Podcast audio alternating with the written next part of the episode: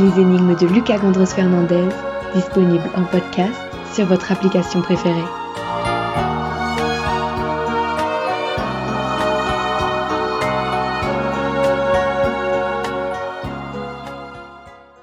Madame Veto avait promis Madame Veto avait promis de faire régorger tout Paris, de faire régorger tout Paris. mais son La Louisiette, le rasoir national, la veuve, la raccourcisseuse patriotique, le bois de justice ou encore le moulin à silence, voici les différents noms que l'on sait plus à donner à cette étrange invention. Laquelle? À vous de me le dire. C'est un certain Joseph Finias, portant un nom que je tairai pour garder un minimum de suspense, qui, en 1789, propose à l'Assemblée que le principe égalitaire de la Révolution s'étende également à la peine capitale. Car avant la fameuse Révolution française, la peine de mort prenait une forme variée selon les régions, les délits, mais aussi le rang social de l'accusé. Si vous étiez noble, par exemple, vous aviez le droit au privilège de la tête coupée, tandis que le roturier était soit pendu, soit roué vif, soit brûlé, voire euh, pire encore. Pour concevoir cette machine, Joseph s'adresse à l'Académie royale de chirurgie. Et c'est un éminent chirurgien et secrétaire général de l'Académie, Antoine Louis, qui va s'acquitter de la tâche. Il s'inspire des nombreux coupe-têtes qui peuvent exister en Europe et les perfectionne. Son dispositif est simple, une lame qui tombe d'une bonne hauteur sur le cou du condamné. Vient ensuite la confection, quant à elle chargée à un artisan allemand, également fabricant de clavecins, Tobias Schmidt, installé non loin de l'académie. Voici à quoi ressemble l'engin. Formé de deux poteaux de chêne de 4,50 m chacun, rassemblés par une traverse, une lame en biseau à 45 degrés, lestée d'un poids de 30 kg, y est installée. Ajoutons une planche amovible permettant de faire basculer le condamné pour qu'il passe le cou dans un étrier mobile qui le maintient en place. Et clac, il n'y a plus qu'à laisser faire la gravitation.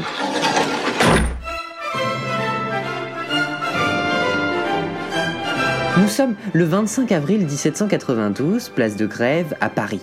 Un dénommé Jacques-Nicolas Pelletier s'avance vers une machine qui a fait lever de grandes foules.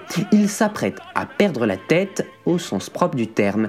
C'est le tout premier à tester la machine. Mais pas le dernier. La Révolution s'en servira en effet quelques milliers de fois, des simples roturiers aux représentants de Dieu sur Terre.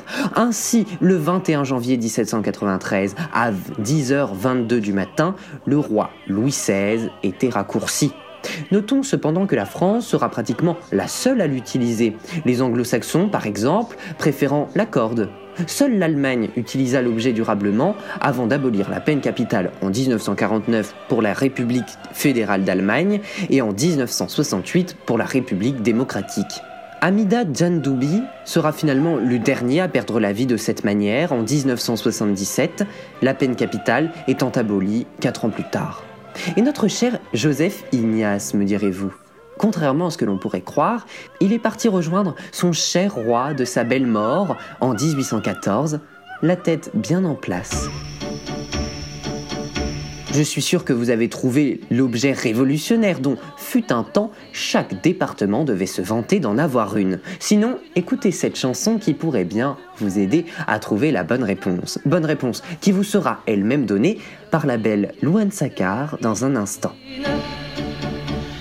Punir la trahison, la haute rapine, ces amateurs de blason, ces gens qu'on devine, voilà pour qui l'on a fait ce dont on connaît les faits. C'est la guillotine, ok, c'est la guillotine. À force de comploter, l'art de mutine, à gagner sans y penser, migraine maline. Pour guérir ces messieurs-là, un jour on les mènera à la guillotine, ok, à la guillotine.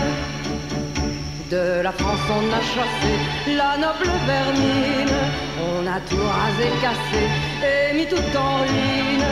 Mais le noble on a gardé de mourir le coup tranché par la guillotine, ok, par la guillotine, par la guillotine, ok, par la guillotine.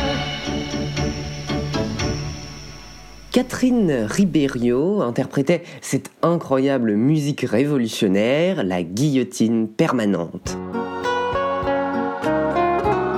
C'était les énigmes de Lucas Gandros Fernandez en podcast sur votre application préférée. Et maintenant, la bonne réponse. La réponse à cette énigme était la guillotine. Bravo à tous ceux qui ont participé et à bientôt